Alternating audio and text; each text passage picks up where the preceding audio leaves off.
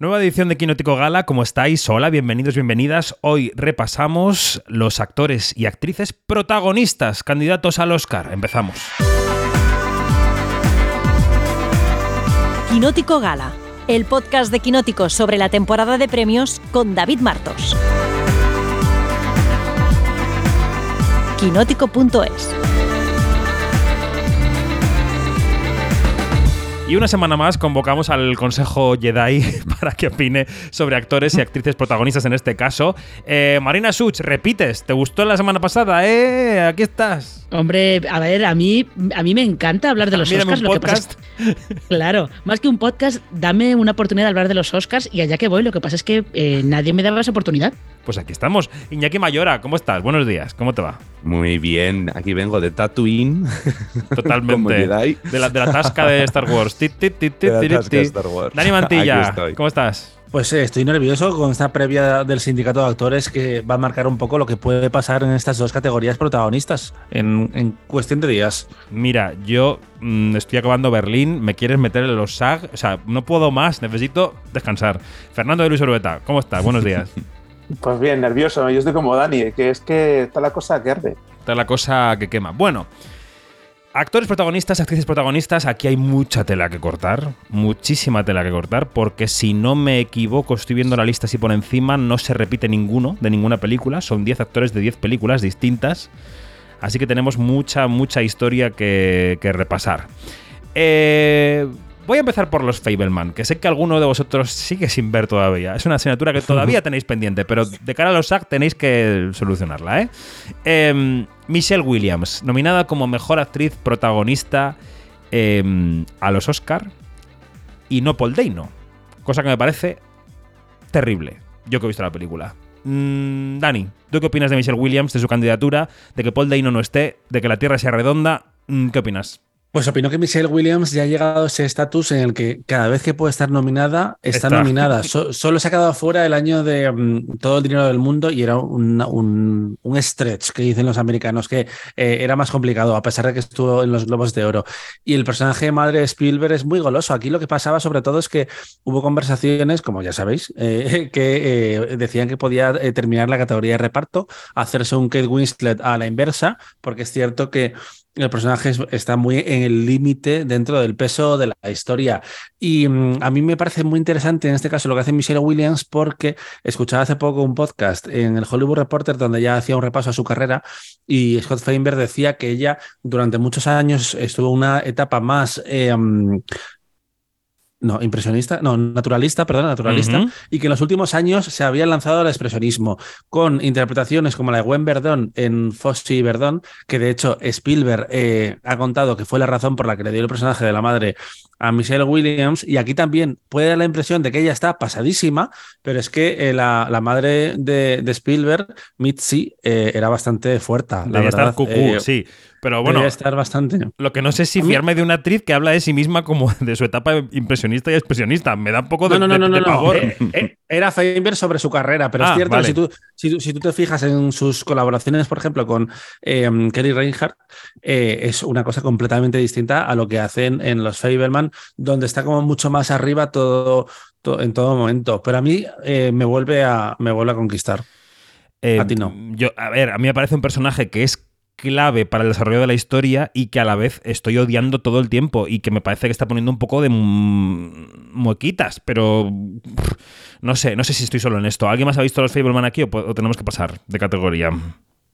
Silencio absoluto. Bueno, id a verla este fin de Spielberg, Spielberg, ya no es lo que era, ¿eh? El Rey Midas ya no, no, no. Bueno, es verdad que el estreno de taquilla ha ido mejor que el de West Side Story, pero ha sido discreto en este mes de febrero que está volviendo a ser discreto en la taquilla, porque mm. seguimos otra vez, hemos vuelto a la media del 50 y pico mm. por ciento con respecto al quinquenio previo a la pandemia eh, y eso es mala noticia. El mes de enero había sido esperanzador en Estados Unidos y en España y ahora se ha vuelto la cosa un poco a torcer. Es verdad que tenemos un invierno seco, no está lloviendo nada, entonces la gente está mm, en las terrazas, pero en fin, eh, dejémoslo ahí como apunte. Seguimos. El señor que me hizo moquear y berrear en Venecia es Bill Nighy. Bill Nighy está nominado por Living, esa nueva eh, aproximación a, a, vivir, a Ikiru, que luego, que además viene de la novela rusa, pero que ha, em, digamos, em, eh, adaptado Kazuo Ishiguro, el premio Nobel de literatura. Mm, Fer, desparrámate aquí por mí, por favor. No, bueno, claro, es que son palabras muy mayores, ¿no? Porque Living, Living, es una película deliciosa, por supuestísimo. Y, hablando en concreto de Bill Nighy, Bill Nighy es un actor espectacular, ¿no? Con una, con una. Esta cosa que tienen los actores ingleses, que parece que hacen muy poco, pero lo, hace, lo están haciendo todo, ¿no? Mm. Que es, que es, que con, muy, con muy pocos gestos, sin, sin estridencias y tal, son capaces de transmitir tantísimo, ¿no? Y él eh, interpreta a este hombre en el final de su vida eh, de una manera tan, tan, tan conmovedora que, es brutal, ¿no? Es la primera vez que Bill Nye está nominado a un Oscar, cosa que, bueno, pues, eh, está bien remarcar, aunque por otro lado es verdad que es un actor que, que se ha proyectado poco a nivel, digamos, internacional, por así decirlo, ¿no? sí, sí. o sea, es un actor muy de teatro, eh, que luego en el cine británico sí que se le hemos visto mucho, pero, pero bueno, ha tenido pocas oportunidades, yo creo, a un nivel un poquito más, más allá de las fronteras. ha tenido un gran papel internacional que es el de Love Actually, yo creo que es por lo que lo conoce la gente fuera de. ¿no? Su mejor papel. eh, ¿Alguien más ha visto Living? Ah, perdón. No, no, no, iba a decir solamente que el Living está espectacular, pero que, claro, es muy difícil, eh, es muy difícil que se lo den, ¿no? Porque porque, porque el, mundo está en otros derroteros, ¿no? Pero bueno, pero es, pero es bonito. Lo que pasa es que yo este año, aunque esté en otros derroteros, y enseguida te dejo, eh, tampoco veo yo que ninguno de los cinco de este año sea rotundísimo, ¿eh? Quiero decir, no me parece que haya un gran favoritísimo. Mm, en fin, Dani, hablabas tú, ¿no? Sí, yo creo que los Oscars generalmente, eh, mm, afortunada o desgraciadamente, se suelen ganar para afuera, no para adentro. Y la interpretación de Bill Nighy en, en, Living, en, en Living es muy introspectiva. Para mí va a ser una nominación también por una cuestión de tiempo, que no la habéis mencionado antes, pero que creo que estaba fantástico también ahí en esa película. Y, es curioso como una vez se introdujo el, nombre de, Bill en la conversación, la temporada de premios, ya se daba por supuesto que iba a estar. Aparte de que no había mucha competencia en la, categoría, es cómo no vas a nominar a este señor una vez ha tenido mm. un personaje como esto, eh, como este del señor Williams. Y yo me alegro mucho de que esté nominado. Bueno, pues yo también. Totalmente. Totalmente, vamos. Em, Iñaki, ¿tú has visto Living también? He visto Living también. Yo soy muy fan de, de Bill Nighy también en Que no se nos olvide diario un escándalo, que hace de marido de Kate Blanchett. Eh, maravilloso también.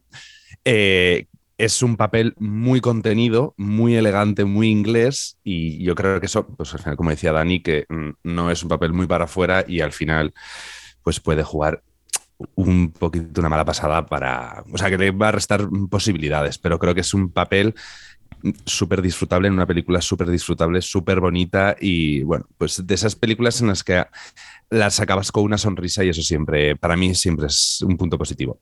Vamos con nuestro cachito de nominada con Ana de Armas, actriz cubano-española que pasó por Venecia con Blonde y que ha acabado llegando al Oscar, a la nominación, al Oscar. Eh, claramente, y además es que Andrew Dominic en, San Sebastián era muy consciente de ello, em, de que la gente masacra la película, pero salva a Ana de Armas. Y es lo que ha llegado a las, nominaciones, ¿no? Ana de Armas.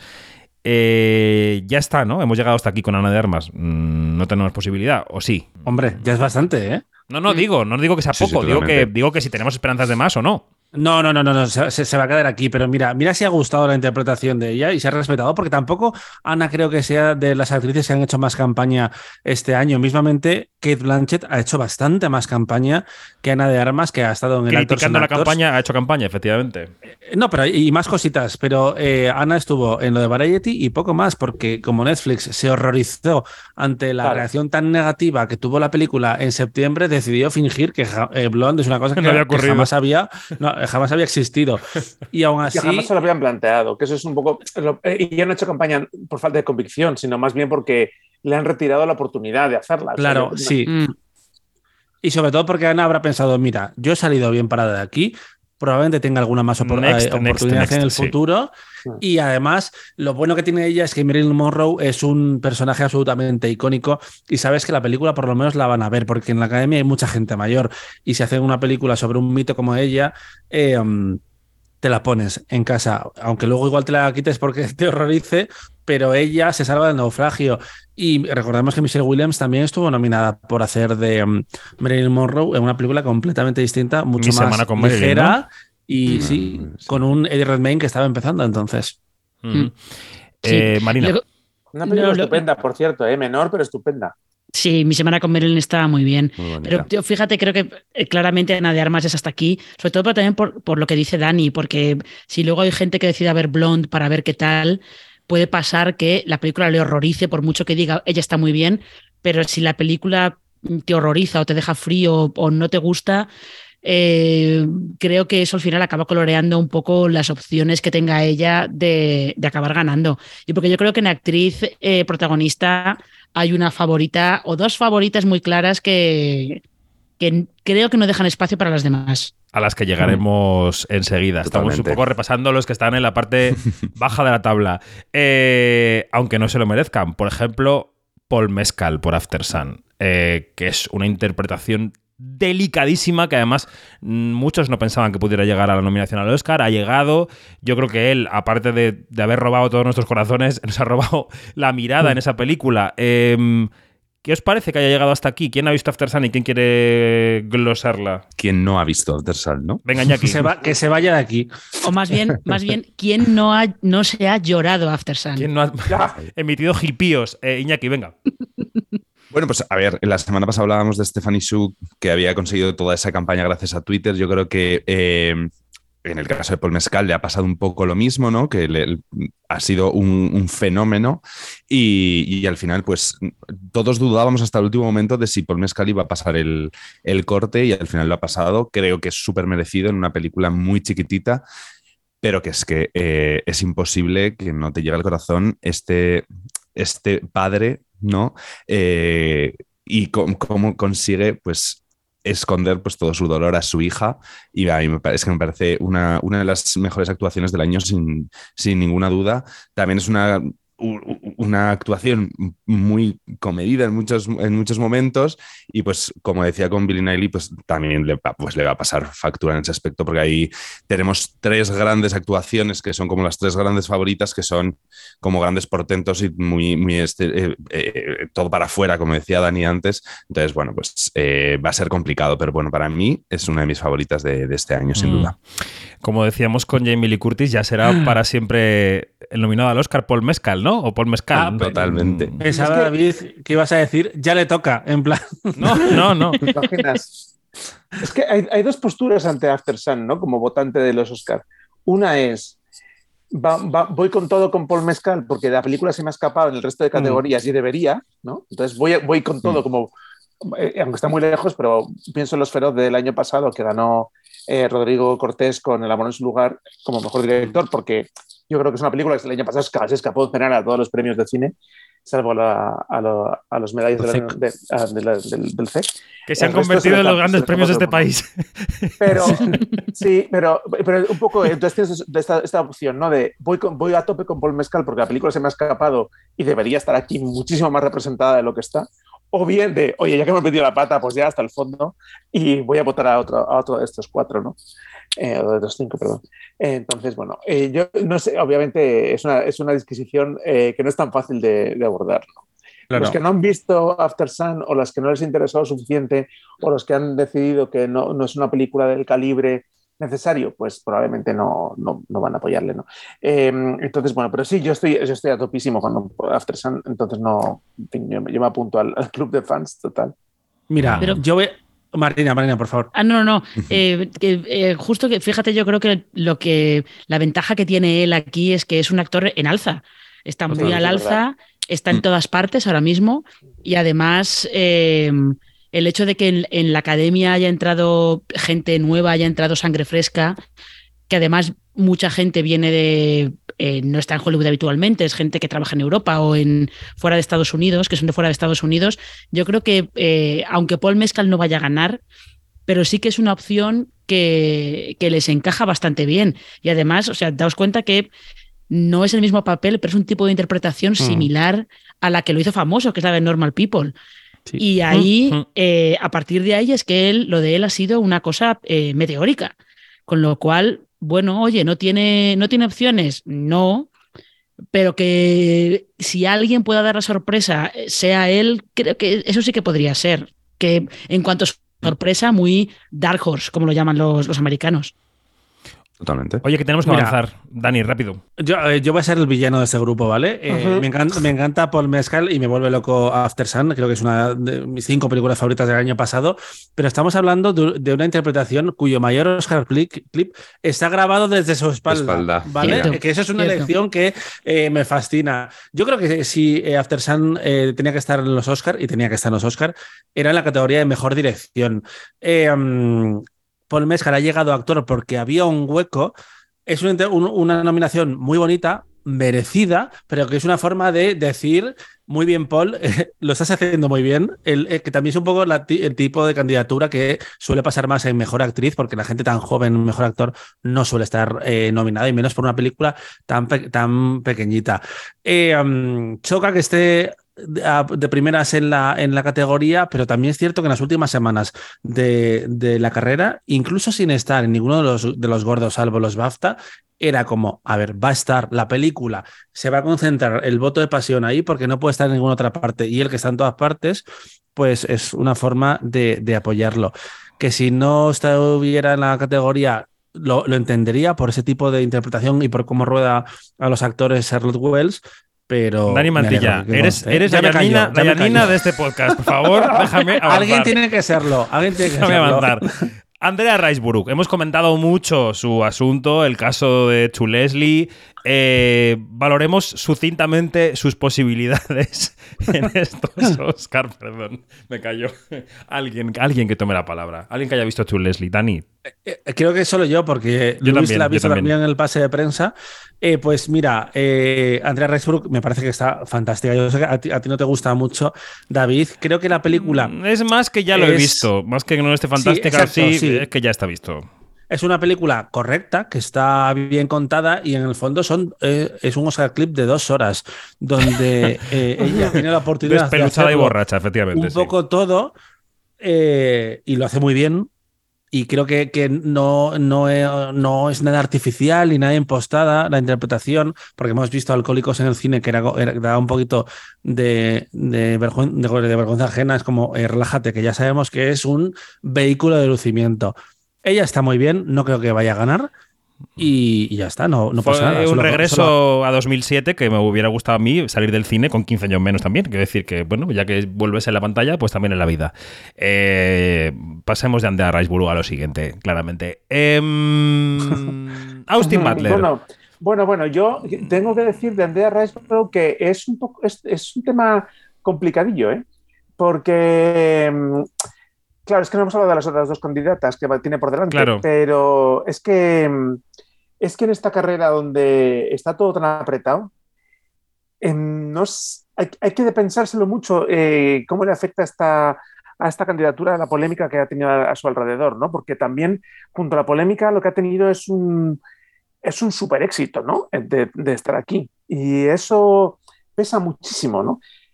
Eh, está la parte que, que decía Dani en el podcast anterior, cuando hablábamos de los secundarios, de con, esto no lo haríamos con una actriz negra, o sea, ¿no? Este Mm. nivel de apoyo.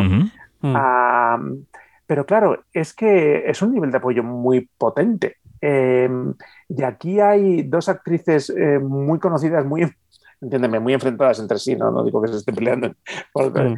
Que esto no, es, es- esto no es Julieta, o sea, que no se están peleando en- entre sí, pero, pero quiero decir que, que- que hay dos candidaturas muy fuertes y cuando hay dos candidaturas tan fuertes siempre hay una tercera, hay, hay una vía para una tercera pos- eh, posibilidad, ¿no? El, para- el paradigma de, de Adrian Brody, el año de Daniel de Lewis y Jack Nicholson. Exactamente. Entonces, bueno, pues. eh, Me bueno, dan que no la de vista. que no lo- la que no la descartemos, lo quiero decir. O sea, que no digo que vaya a ganar, por supuesto. Lo mencionáis yo y me dan no ganas de la caerme al perdería suelo. de vista. No la perdería de vista. Bueno, que decía yo, o sea, mm, me habéis ninguneado a Austin Butler, el pobre que, que- que cambió de voz por el cine. Y sigue, y sigue además. Esta, a ver si se libra, esta, a ver si, a ver si recupera. Em, bueno, claro, Austin Butler claramente por Elvis fue la gran primera opción de la carrera en esta categoría allá por mayo. Por mayo era por mayo, como dice el poemilla, cuando se presentó en Cannes la película. Y ahora, claro, pues evidentemente ha quedado un poco por detrás de Colin Farrell y de Brendan Fraser. Pero yo no sé si lo veis como tercera opción, cómo veis a Austin Butler, qué os parece Elvis. Venga, Marina, ¿quieres darle tú? Mm, sí, eh, a ver, yo, Elvis. Elvis es la típica película excesiva que tú esperas de Baz Luhrmann. Eso es así. Eh, él está muy bien. Y además yo creo que él, está muy bien. A mí es que de Elvis me gusta mucho la primera parte, la segunda ya es un poco, bueno, más de lo mismo, lo que ya esperas en una historia sobre Elvis Presley y tal, pero me gusta mucho la primera parte, la de los inicios de Elvis, y ahí yo creo que él está muy bien, porque te da ese, te da como esa eh, ingenuidad y cómo él, él realmente le encanta, le encanta la música, le encanta tocar en directo, le encanta, le encanta irse a esa, a esa eh, calle mayoritariamente afroamericana en, en Memphis, donde, está toda la, donde suena toda la música que luego él eh, canta y con, el que, con la que luego él se hace famoso. Entonces, eh, él está muy bien, que puede ser a lo mejor una de las opciones más convencionales, porque la otra opción más convencional es la de Brendan Fraser.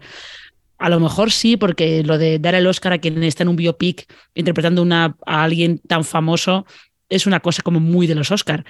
Pero yo realmente creo que le mm. está bien, que no sería una opción mala. Y si no se lo lleva, simplemente es porque es muy joven y hasta ahora lo que hasta ahora su carrera consistía en ser el rubio guapo intercambiable de las series de la CW.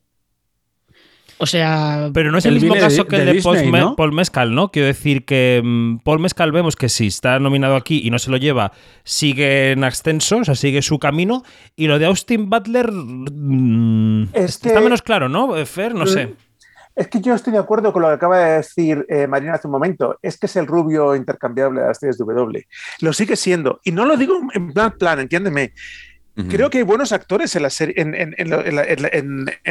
para hacer las series. tú ves un episodio random, una serie random, y te encuentras con que hay actores súper solventes que de repente les sacas de ahí, les pones a otra cosa y probablemente bien dirigidos, pues podrán hacer un, trabajo eh, sobresaliente, seguramente. Como le ha pasado a Austin, Butler, que se lo ha currado el hombre hasta el, hasta punto que tenemos sospechas de que perdió la chaveta y que sigue, y que sigue interpretándolo. Pero bueno, esto es otra cuestión.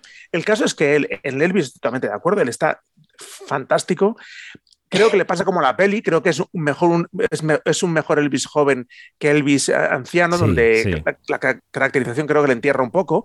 Pero bueno, aún así, eh, creo que le está eh, francamente bien. Y verle aquí, a estas alturas de la carrera, cuando era favorito en mayo, a mí, la verdad, me, sorprende. De hecho, me ha sorprendido en general la presencia de Elvis en, esto, en estas nominaciones, porque al final es una presencia muy potente y yo pensé que, que no iba a aguantar y no iba a llegar tan, tan entera.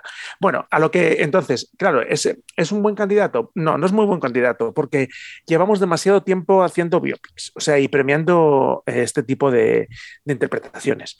Y creo que mola mucho cuando conoces al actor que lo interpreta previamente. O sea, aquí no, claro, no es un, no es un tío conocido, entonces no vemos la transformación. O sea, yo creo que cuando, cuando ha funcionado esto es cuando tú conocías a la estrella de antes, de otros, de otros papeles, de ver los fotocoles, etcétera, etcétera, etcétera, y llevas viéndola 15, 20 años y de repente se transforma.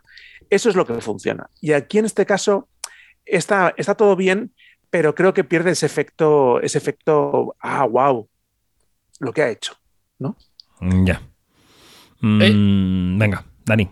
Yo, yo estoy un momento eh, que si tuviera que apostar dinero, lo haría por Austin Butler. Igual no tan, sí, sí, sí, no, no tan, tan, tan convencido, pero a, Brendan Fraser creo que se le ha acabado un poco la cartita de la pena o, se le va a acabar antes de, los Oscars. Y eh, Colin Farrell, yo cuando vi la película dije, está fantástico. Esto en los Oscars no lo han premiado jamás, o muy, muy, muy pocas veces, y desde luego no en la mm. categoría protagonista. Y Austin Butler está en una película que tiene ocho nominaciones, que ha hecho muchísimo dinero haciendo de un icono americano. Y, por ejemplo, es cierto que era eh, ganadora de los Oscar Mejor Película, pero Gandhi eh, no había hecho nada en, cine su protagonista, que se me ha olvidado el nombre por algún motivo. Ben Kingsley. Ben, Kingsley, y se llevó el Oscar. Y hay, y hay más casos. Eh, por ejemplo, mm, Rami Malek había hecho Mr. Robot, pero era un actor de televisión que había hecho secundarios. Creo que puede ser la calle de en medio en una carrera a tres también muy igualada. Bueno, pues ahí. Mm. Iñaki, no sé si tienes algo que aportar de Austin Butler. Eh, no, yo creo que va a ser. Vamos a tener que ver lo que pasa en los, eh, este domingo en los Screen Actors Guild Awards y en, en los BAFTA para ver por quién de los tres, de los dos que aún no hemos hablado, al final se decanta, se puede mm. decantar más a la danza, pero vamos, yo, yo veo claramente una carrera ahora mismo, yo veo una carrera a tres entre Austin Butler, Colin Farrell y Brendan Fraser. Bueno, quedémonos con ellos dos. Vamos a la batalla masculina. Brendan Fraser y Colin Farrell. Colin Farrell, protagonista de Almas en Pena de Inisherin. Protagonista entre comillas. Coprotagonista diría yo, pero bueno, protagonista digamos. Y Brendan Fraser, protagonista de La Ballena. Lleno de prótesis. Em, pero bueno, que sí que tiene una hondura, ¿no? Yo creo, la interpretación. Eh, ¿Qué va a ocurrir en este duelo en la cumbre? Porque hablábamos de la tercera vía, de Austin Butler. Venga, empezamos por Brendan, Fraser y su interpretación de la ballena. Eh, ¿Quién quiere lanzarse? Silencio. nadie, se anima, Dios mío. De todas maneras, fijaos que, eh, aparte de que la carrera de Brendan Fraser, evidentemente, ha estado, ha estado muy enfocada al he vuelto, ¿no? Y sobre todo a la cosa esa de que eh, todo el mundo lo quiere mucho. Fijaos, todo el equipo de toda la vez en todas partes. Se saca mm. fotos con él todo el rato en todas mm. las entregas de premios.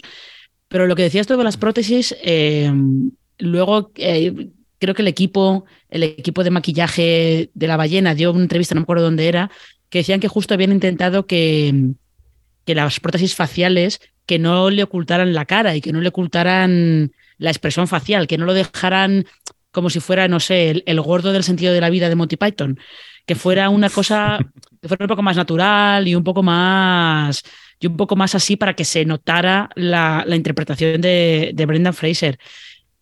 La verdad es que es el, gran, el que parecía el gran favorito, sobre todo por la cosa esta de la transformación y todo eso. Luego, fíjate, yo creo que Colin Farrell ha hecho una, una, una, campaña muy buena porque el tío ha tirado de, de encanto y de carisma y ha tirado de, de, la cosa de... Yo sé que cuando estuve en Hollywood, cuando entré en Hollywood, fui un poquito insufrible porque mm, yo no sabía cómo gestionar todo esto y ahora soy un tío de lo más normal y de lo más majo. O sea que mm. ha hecho unas campañas muy a la par, mm. pero Fraser es más protagonista que Colin Farrell. Iñaki. Sí, totalmente. Yo también, eh, también pienso que es, que es más protagonista. Creo que yo soy de los que es verdad que al principio las prótesis me sacaron un poco de la película. en la película, al principio me sacaban las prótesis y al final me sacó el melodramatismo extremo que tiene la película. Pero sí que es verdad que sufrí bastante durante, el, durante todo el tramo eh, medio de la película y, voy a decir, pues, lo disfruté, vamos a decirlo de alguna manera, entre comillas, disfrutar, porque no puedes disfrutar esa película, ¿no? Pero me refiero, eh, sí que es verdad que, que dije, o sea, eh, me está gustando mucho cómo lo está, o sea, el papel de, de Brendan Fraser, es verdad que luego ya se, para mí se me pierde un poco, mm. entonces me gustó mucho. Y el contrario con Colin Farrell lo que me pasa es que me parece que es un personaje mm, para mí bastante planito y en al que se lo comen todos los secundarios, todos los que están nominados en secundarios. Entonces, claro, yo salí de la película diciendo, ok, mm, eh, salí enamorado de Barry Cogan, me encantó que, eh, el, el que más me falló pues fue un poco Corin Farrell, que me pareció que estaba correcto, pero no como para ir de favorito en, en esta categoría mi opinión. ¿Y Fer, qué opina de esto, Fernando? No, yo estoy, estoy muy de acuerdo en todo lo que decís. Lo único, eh, eh todo esto de combo yo añadiría el hecho de que se ha contado por aquí y por pasiva que Corin Farrell eh, está muy en la génesis de la película. O sea, que la película existe porque, porque Colin Farrell se empeñó en que existiera, ¿no? Por así decirlo, ¿no? él ha sido quien, quien, eh, quien ha estado eh, todo el rato de la mano del proceso de creación de la película. Y, mm, y eso, claro, eso yo creo que le da un, un cierto rango. Pero es verdad que, que, vamos, como dice Iñaki, el, creo que las expectativas eh, cuando entras al cine con, con Colin Farrell nominado y la película ya lo que es, creo que defrauda. ¿no? Hmm. El personaje merecido de Colin Farrell, ¿no? Creo que creo que si entras a, la película antes de, antes de esto, mm, lo, la percibes de una manera distinta, ¿no? Y la Copa Volpi, la Copa Volpi, que también. Y la Copa, Volpi, exactamente. expectativas.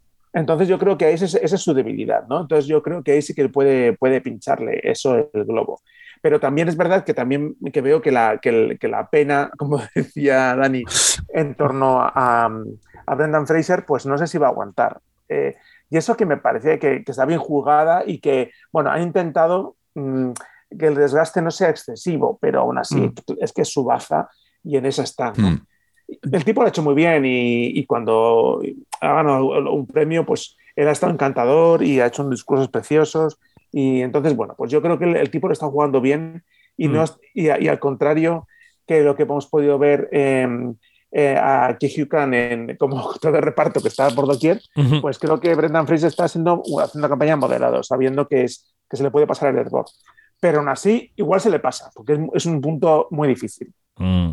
Y Dani. De Brendan Fraser quiero decir una cosa, porque lo de Colin Farrell, mi sensación, que a, que a veces yo eh, intento dejarme guiar por eso, de veo una película, me dice esto, me voy a quedar ahí porque la, la razón te puede llevar por donde tú quieras que te lleve. Mm. Eh, Brendan Fraser eh, tiene un problema y es que los comebacks no ganan. Lo vimos con Sylvester Stallone que llegó como favorito y acabó perdiendo contra... Um, Ay, eh, el puente de los espías, eh. Uh -huh. Lo vimos en el caso de, mm, del luchador con Mickey Rourke. Lo vimos con Sean Penn, de, eh, con, con, Bill Murray contra Sean Penn eh, de nuevo. Los comebacks son una narrativa estupenda que te lleva a la nominación y a ser el favorito popular, pero a la hora de la verdad, el votante le llega la papeleta o abre el, el correo electrónico, llega mejor actor y dice Brendan Fraser le voy a dar un Oscar y se lo das a otra persona. Que igual es prejuicio. Estoy, estoy de acuerdo en ti, contigo eh, prácticamente mm. en todo, pero fíjate que todos los ejemplos que has dado,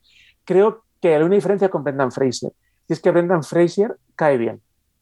Sí, es cierto que Mickey Rourke no, no te invitaba, no te invitaba a darle un Oscar. No, es ni Sean Penn. No, eh, eh, no son Penga, no, perdona. Era. Silvestre Stallone. Eh, Stallone. Bill Murray. Bill Murray, era y, Bill Murray. Y, y, y Silvestre Stallone, no digamos, claro. Mm. O sea, quiero decir que, que, yo creo que aquí la diferencia está en que él tiene una baza mm. de, de, de, tipo amable, con la que, mm. o sea, tipo buen tipo, que, que, que, él está, de verdad está jugándola súper bien. Y está, está consiguiendo que, que ese arroz no esté pasado, que no es nada fácil pero vamos, todavía queda carrera. Este problema es que nos queda todavía un mes para y puede, Oscar, que ¿no? dé el, y puede que dé el mejor discurso. Es decir, que puede, puede ser el efecto de claro. Nis Menochet en los Goya hace un par de semanas.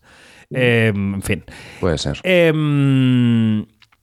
ya está, ¿no? Hemos acabado con los actores. Venga, vamos con los actores, sí. Vamos con las actrices eh, y repasamos el duelo entre Michelle Yeoh y Kate Blanchett, que viene también de una Copa Volpi en Venecia totalmente distinta a la de Colin Farrell. De hecho, ella la recogió allí presencialmente y se hizo fotos con todo el mundo. Esta mujer, que yo idolatro, pero que ha criticado la carrera de premios de arriba abajo, se la ha recorrido de arriba abajo.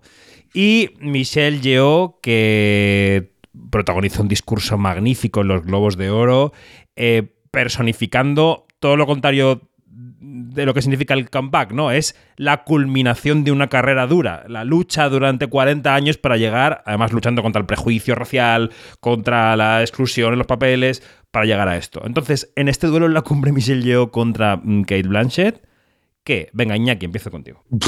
Mm, pues a ver, para mí es yo creo que la, la carrera más eh, competitiva ahora mismo, a, a, la espera de lo que puedan pasar en los, en los próximos precursores. Eh, son dos películas totalmente diferentes, eh, dos actuaciones totalmente diferentes. Kate Blanchett, eh, para mí como actuación, mi favorita eh, es, la de, es, la de, Kate Blanchett en Tar, por esa Lidia Tar. Mm, creo que sostiene toda la película. La película, a ver, la película es maravillosa, pero creo que ella es, es la película. Y luego Michelle Yeoh está en mi película favorita del año. Entonces, eh, claro, tengo ese, esa, ese problemilla ¿no? de, de, decidir por cuál. Entonces, eh, ¿qué juega a favor de Kate Blanchett? Pues que creo que es una película que ha gustado más de lo que esperábamos, porque ha recibido seis nominaciones a los Oscar y nadie esperaba tantas. Y creo que mmm, todo votante va a decir, creo que es la única que puede ganar de todas las categorías. Entonces, votamos a Kate Blanchett y en contra de Michelle Yeoh, que ya sabemos que eh, el emparejar mejor película con mejor actriz no suele pasar mucho en los Oscar. Eh, el último caso sí que es verdad que ha sido, si no me equivoco, Nomadland. y que ya se va a premiar en principio a otro de los actores y ya sabemos cómo funciona esto, que cuesta mucho premiar a más de uno. Entonces, eso es lo que puede jugar un poco en contra de, de Michelle Yeoh. Que ganase cualquiera de las dos eh, estaría encantadísimo. También me encantaría que en los, eh, los Screen Actors se marcaran un, un Emily Blunt eh, que ganara pues, una de las que no está nominada a, los Oscars, es decir, una Viola Davis, por ejemplo, y que los BAFTA pase lo mismo y lleguemos a los Oscars sin saber nadie quién puede ser la favorita. Ojalá pase eso, también os digo, pero no va a pasar. Voy con Dani. A ver, Dani, ¿cómo ves tú este duelo en la cumbre? Pues mira, yo deseo eh, que Michelle Yeoh sea la Russell Crowe de esta película. Quiero decir, una interpretación que sobre el papel no tiene las hechuras del clásico Oscar a, la mejor interpretación protagonista, pero que derrocha tal carisma y esa presencia en pantalla en una película que además puede acabar ganando el Oscar a mejor película eh, y se lo acaba llevando ella. Yo cuando vi Tar me pareció que estaba fantástica, pero no tuve la sensación, eh, de nuevo al instinto me voy, eh, que tuve cuando vi Blue Jasmine, que es como, bueno, papá ya está hecho. En este caso no, no, lo vi tan, tan, tan claro, porque generalmente los Oscars se dejan llevar más por la emoción que por lo intelectual, y es mucho más emocionante el personaje de, de, Michelle Yeoh que el de Kate Blanchett. dicho esto, eh, lo que hacen TAR es muy impresionante. Y la lógica y la tradición apostaría que gana ella. Yo, esto es parte de otro podcast, pero yo la única película del año en la que he sentido plenitud, llanto y satisfacción y he salido del cine que me quería comer el mundo fue Top Gun. Es así, las demás, ah. todas, tienen peros. esperaba otra. Eh, eh, eso, es literalmente otro podcast. Las demás todas tienen peros, pero es que Top Gun es perfecta. Perdón que lo diga. Esto yo no me lo esperaba. Esto lo hablamos el día de mejor película. Pero bueno, quiero decir que. No, no, pero esto que has dicho, Martos, es muy importante para hablar de mejor película. No, no, claro que sí. que lo es. Pero bueno, que lo, quería decir por eso que Dani está insistiendo mucho en lo de mi instinto, mi instinto. Vamos, mi instinto me hace despatarrarme con Tom Cruise. Vamos con Marina. Marina, nos quedamos en mejor actriz. Em, a ver, es, es, eh, es muy parecido a lo, que, a lo que estaban diciendo Iñaki y Dani la opción de Kate Blanchett en Tar es que realmente em, es que ella está en, en, todos los fotogramas, a lo mejor que hay dos, minutos de película en los que ella no está. Mm. Está en todos los fotogramas y además tienes que estar, o sea, tienes que estar viendo a Lidia Tar desde que está en, en su mejor momento, en la cima de todo, y luego cuando no solamente se, se le empieza a perderlo todo, sino que hasta ella da la sensación de que está empezando a perder la cabeza también. O sea, realmente es. La propia Kate, eh, incluso. Sí, yo creo que sí. Y luego es cierto que Kate Blanchett ha estado haciendo mucha promo porque ella misma decía que están intentando que, que estas nominaciones empujen un poco la taquilla de Tar, que ha sido mm, bajita. Digamos que de momento ha sido bajita. ¿Qué pasa? Que luego es cierto que Tar, como decía Dani, es una película más cerebral y más intelectual que emocional. Y toda la vez en todas partes es eh, todo emoción. Esto de emoción y luego, luego todo locura, pero bueno, es todo emoción. Mm. Y ahí Michelle Yeoh eh, tiene, tiene bastante ventaja, sobre todo porque además maneja muy bien todos esos cambios que hay de, de universo. En todos está bien, en todos aporta, aporta carisma. Eh, mm. Y acaba saliendo de la película diciendo Michelle Yeoh es que es, es una reina y yo no sé cómo nadie le ha dado un reconocimiento antes. Pues porque empezar con Jackie Chan pues es un hándicap que cuesta mucho superar. Es así. Bueno, James Bond y todos sus avatares varios. Sí. Mm. Eh, Fernando. Eh, claro, es un, o sea, vamos a ver. En frío, yo, te diría, nadie va a poder hacer una predicción de, los, de esta categoría eh, y, los, y vamos a salir de dudas el día de la gala. En caliente, que es como hay que hacerlo, yo creo que gana Michelle Yeoh. Porque eh, la candidatura de, de, Kate Blanchett tiene una cosa maravillosa a su favor, que es claramente la interpretación del año. Yo creo que esto, desde el punto de vista intelectual, no hay duda. Ahora, creo que su campaña no, no está siendo muy rara, y sobre todo porque es verdad que mm, probablemente es cierto que quieren empujar la taquilla, pero eh, también es cierto que ella está presente en, en, todos los sitios donde hay que estar los últimos cuatro meses con una sensación al mismo tiempo de que ella no quiere estar allí o no, no quiere ganar un Oscar. Porque ya, pues, chicas, ya tienes dos, siete nominaciones, o sea, vas a por el tercero. Em, ¿para qué te lo vamos a dar si no lo quieres? ¿no? O sea, y, a mí esto me pesa un poco. Y si yo fuera votante, a mí esto me pesaría un poco.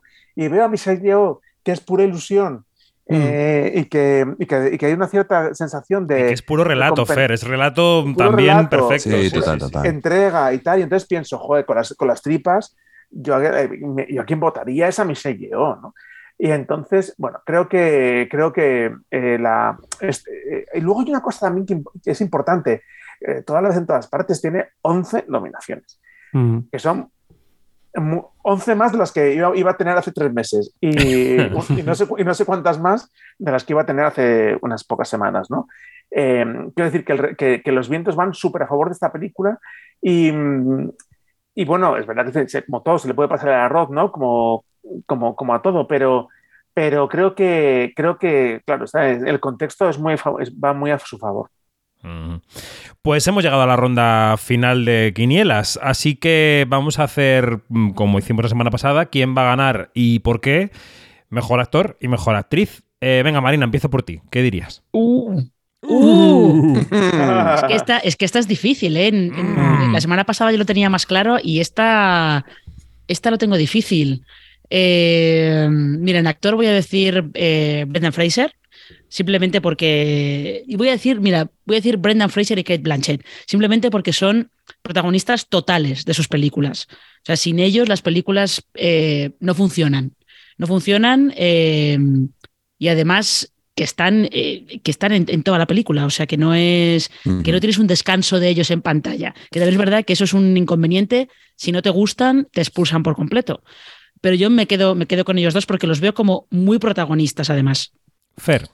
Yo voy a ir con Michelle Yeoh, como por las razones que acabo de explicar, y el mejor actor me voy a inclinar con muchísimas dudas, muchísimas, muchísimas, por Colin Farrell.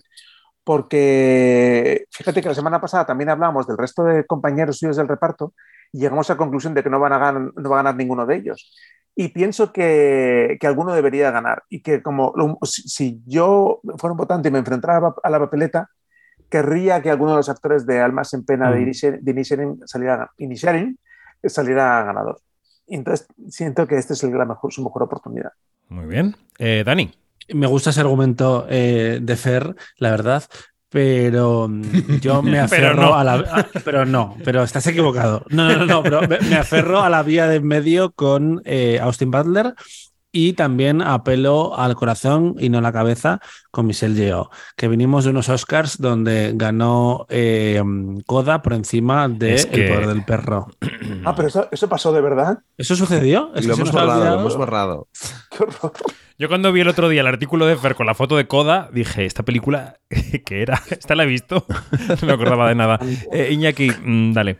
Uf, pues eh, yo creo que voy a ir con con Brendan Fraser eh, eh, por, La ballena en, mejor actor, porque, bueno, pues al final creo que de los tres que digo yo, que son los tres que van en carrera ahora mismo, creo que es el, el que más perfecto me ha parecido dentro de su película. Eh, ya os digo que yo no soy muy fan de, del, personaje de Colin Farrell.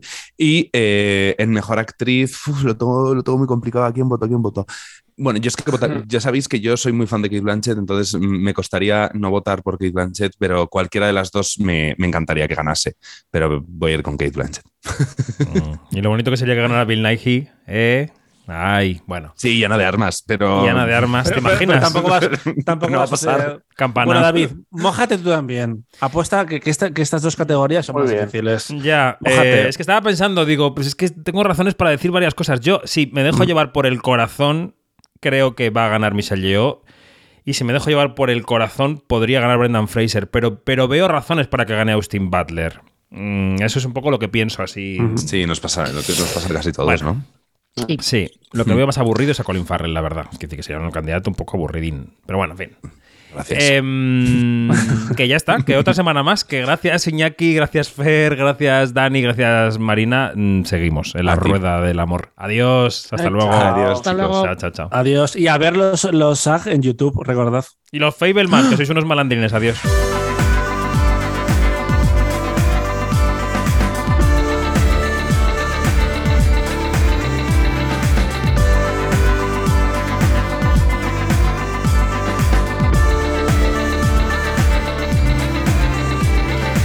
Pues esto ha sido un Quinótico Gala más. Estamos en quinótico.es, primera con K, segunda con C, en redes Quinótico, primera con K, segunda con C.